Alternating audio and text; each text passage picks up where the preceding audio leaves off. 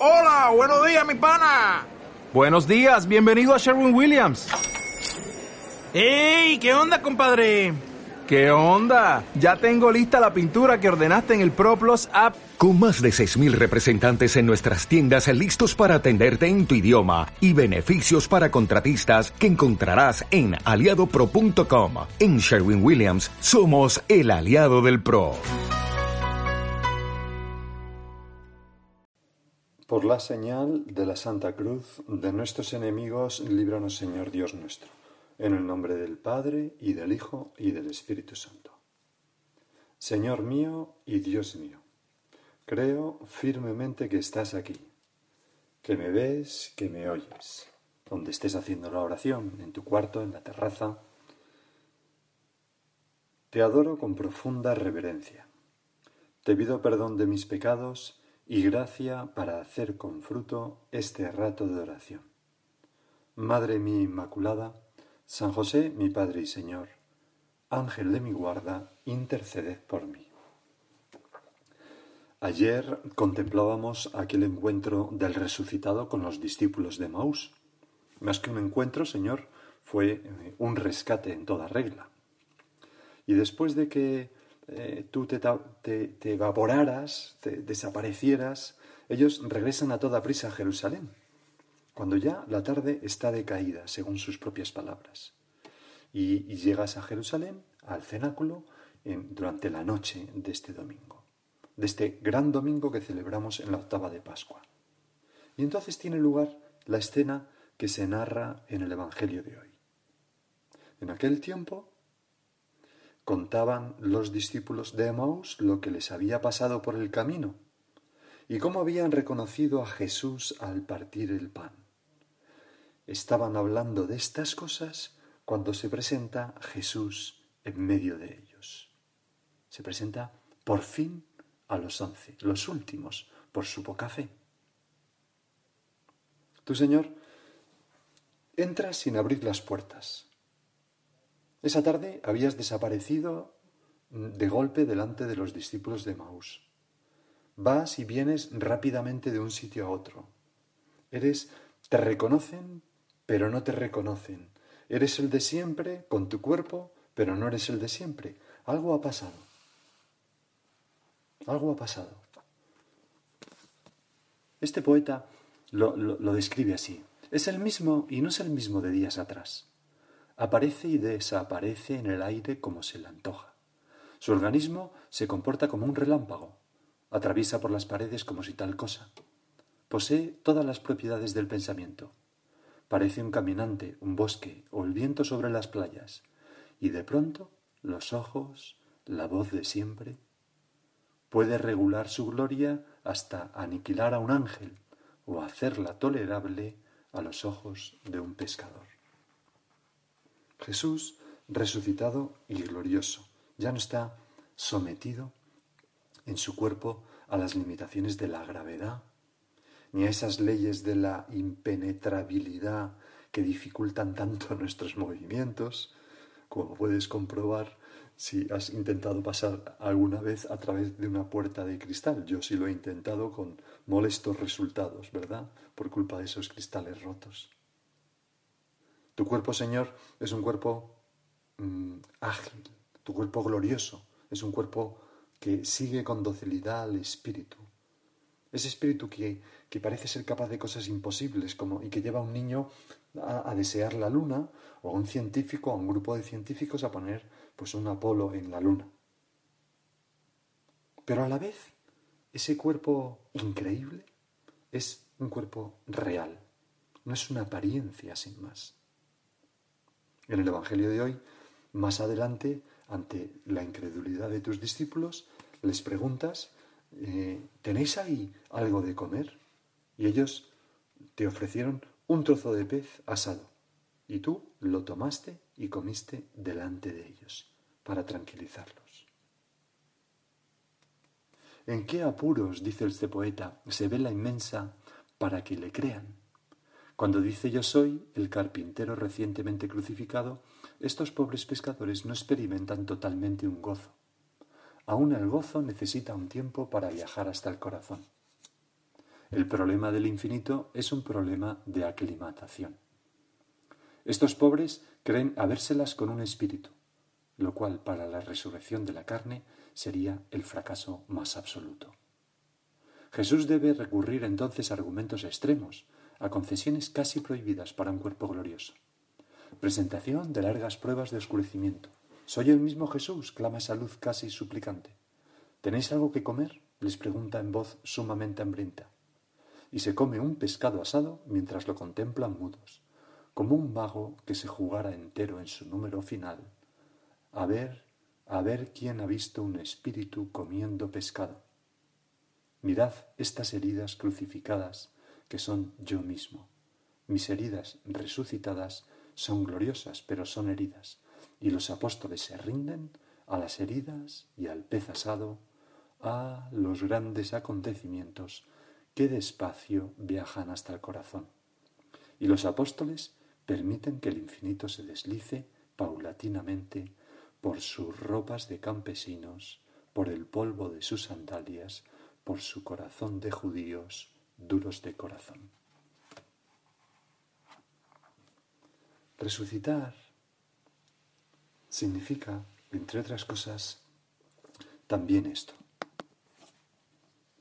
que cuando hayamos culminado nuestro paso a través de la cruz, atravesaremos esa puerta que tú, Señor, nos abriste y resucitaremos corporalmente, tendremos un cuerpo ágil. No sé si alguna vez has soñado que estás durmiendo y tus miembros pierden gravidez y de repente sales volando por la ventana y haces como un viaje por la ciudad de noche.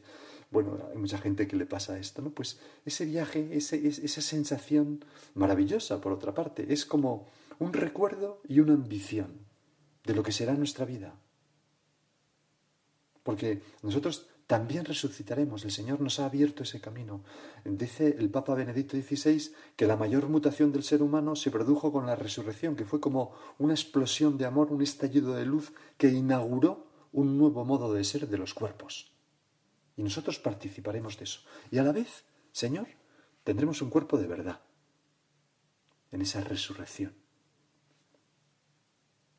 Sí, un cuerpo libre de pesadez y de torpeza, pero eh, en el cielo Sonreiremos con nuestro cuerpo, lloraremos de alegría, acariciaremos, cantaremos y besaremos.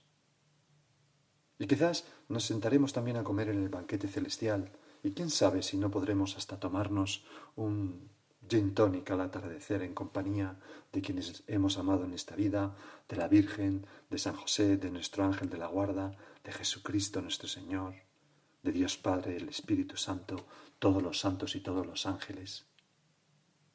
Esto significa la resurrección.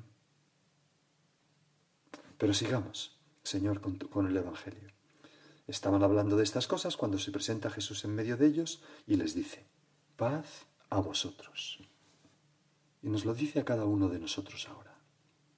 La paz a ti, hija mía, hijo mío. La paz con vosotros, este hogar. Hay dos tipos de paces. La del mundo, la paz del mundo, que es en realidad una forma de ausencia.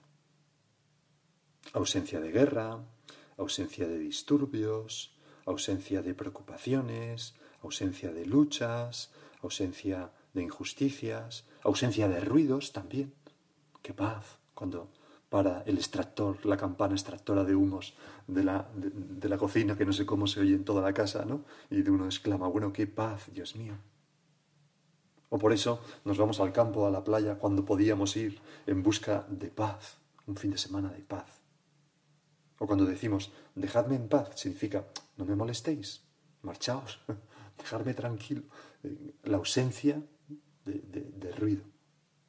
Esa es la paz del mundo.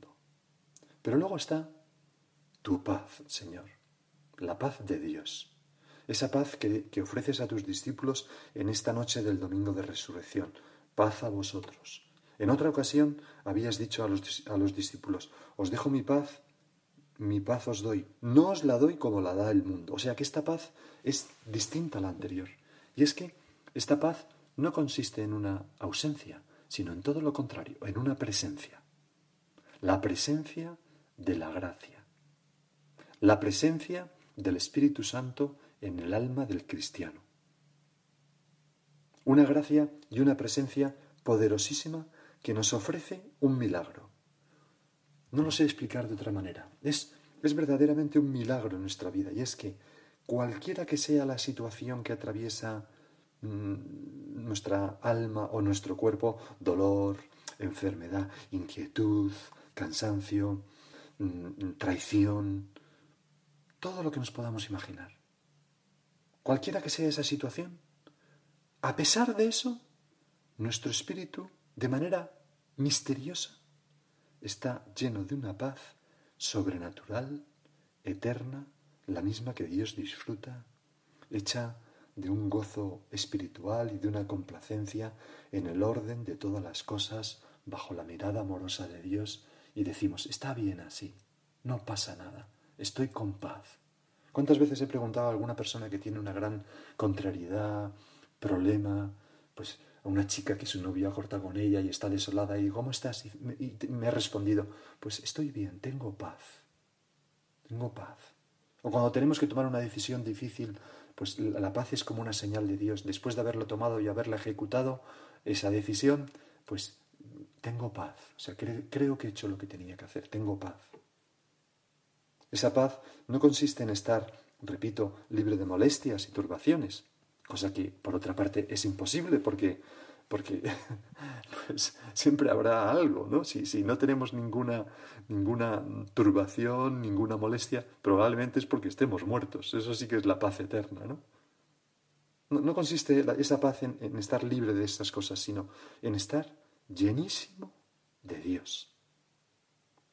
Y hay personas que están tan llenas de Dios que su sola presencia llena de paz el aire a su alrededor. Seguro que has conocido a alguien paz a vosotros. Señor, danos tu paz, que no busque nunca solamente esa falsa paz, inexistente por otra parte, repito. Que, que yo logre, Señor, en el entorno en que vivo, en esta situación dolorosísima que quizás atravieso, o en esta enfermedad también dolorosa que me atenaza, o mientras soporto estos dolores morales y estas humillaciones, o en estas circunstancias un poco mortificantes, o lo que sea, en este exceso de trabajo, que yo encuentre, Señor, esa paz verdadera que me ofreces resucitado en esta noche. Qué importante. Me acuerdo que este verano pasé un, fui a atender una convivencia a Rusia, a Moscú, y estuve allí de tertulia con el, pues un, periodista que se llama Mark Maginedas. Maginedas está destinado ahora como corresponsal en Moscú, pero estuvo en Siria. Y entonces nos contó cómo estuvo eh, secuestrado por el, por el ISIS, por el Daesh, ¿no? Pues seis meses, con un montón de periodistas más.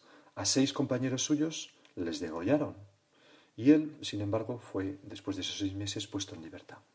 Entonces, con gran sencillez, este hombre decía, me pasaba el día rezando. El Padre Nuestro, las oraciones musulmanas que había aprendido, sin parar. Y os puedo decir que tuve, durante esos seis meses, a pesar de todo aquello, tuve muchísima paz. Una paz en mi alma como no había tenido hasta entonces. Descubrí que podía ser feliz con una comida tras unos días de ayuno, con una conversación con otro preso, y pensaba que si me mataban, había tenido la suerte de hacer lo que me gustaba hacer durante 47 años de mi vida. Estaba en paz. Es impresionante, ¿verdad? Esa es la paz de Dios. Esa es la paz que tú, Señor, nos dices, paz a vosotros.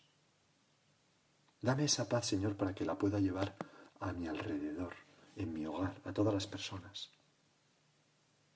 Vamos a rezar con San Francisco aquella oración de la paz. Señor, haz de mí un instrumento de tu paz. Que allá donde hay odio, yo ponga el amor. Que allá donde hay ofensa, yo ponga el perdón. Que allá donde hay discordia, yo ponga la unión. Que allá donde hay error, yo ponga la verdad. Que allá donde hay duda, yo ponga la fe. Que allá donde hay desesperación, yo ponga la esperanza que allá donde hay tinieblas yo ponga la luz, que allá donde hay tristeza yo ponga la alegría. Y seguimos con el Evangelio. Después de que el Señor les deseara la paz, dice el Evangelio que llenos de miedo por la sorpresa creían ver un fantasma. Él les dijo, ¿por qué os alarmáis? ¿Por qué surgen dudas en vuestro interior? Mirad mis manos y mis pies, soy yo en persona. Palpadme y daos cuenta de que un fantasma no tiene carne y huesos como veis que tengo yo. No sé si alguna vez te has tropezado con un fantasma. Eh, cuando hice esta pregunta una vez a unas niñas de mi colegio, una de ellas pequeña me, contestó, sí, mi hermano, que es un chulito. No, me refiero a ese tipo de fantasmas. Me refiero a si, un espíritu no redimido, que nada bueno puede aportar al hombre porque él mismo, el espíritu, está inquieto. Es verdaderamente algo desasosegante, porque vienen de un mundo desconocido, es algo terrorífico. En las pesadillas, por ejemplo, aparecen los fantasmas con cierta frecuencia. Fantasmas del más allá, pero también del más acá. Monstruos, un tiburón que me devora, situaciones terribles, angustiosas, un asesino que no sé qué. Pero son fantasmas, cosas que están en mi, imaginación, ¿no? Y, por tanto cosas ante las que nada puedo. Y por eso eh, eh, eh, sudamos gotas de pánico, gritamos, agitamos los puños en nuestro sueño, hasta que llega a ese niño que está soñando esa pesadilla, llega su padre y su madre y pone su mano sobre su mano, y entonces esa mano real, densa y cálida, tibia, posada en la suya, le, le hace despertarse.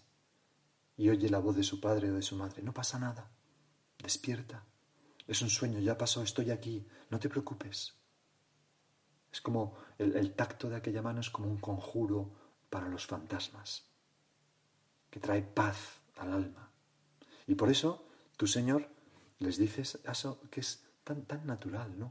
Palpadme. Cuando, cuando creen ver un fantasma, les dice, palpadme, tocadme y daos cuenta de que, es un de que, de que no soy un fantasma, de que estas son mis manos. Señor, y ahora, siguiendo un comentario de, un libro llamado Resurrección, la resurrección del Señor, de José Fernando Rey Ballesteros, un libro maravilloso, realmente impresionante para este tiempo de Pascua. Siguiendo ese comentario, mm, vamos a hacernos unas preguntas. ¿No es esta nuestra situación en la tierra? ¿No pasamos la vida dando puñetazos al aire, defendiéndonos de enemigos fantasmas, irreales, preocupaciones y temores, sintiéndonos indefensos ante ellos, que si me va a pasar tal cual, que si podré hacer no sé cuánto, que si esto que va a pasar, que si... Son fantasmas irreales porque ya están vencidos, porque tú estás a nuestro lado, aunque nosotros estemos absortos en nuestra pesadilla y no te veamos. No nos pueden hacer nada si estamos de tu mano. Recuerdo cuando era pequeño que un día corría de, huyendo en un pasillo en oscuridad y mi madre, creo recordar que fue mi madre o mi padre, ya no lo recuerdo bien, me dijo, quieto, ¿por qué corres? Date la vuelta. Me di la vuelta, ¿te sigue alguien? No, pues ¿por qué corres? No tengas miedo.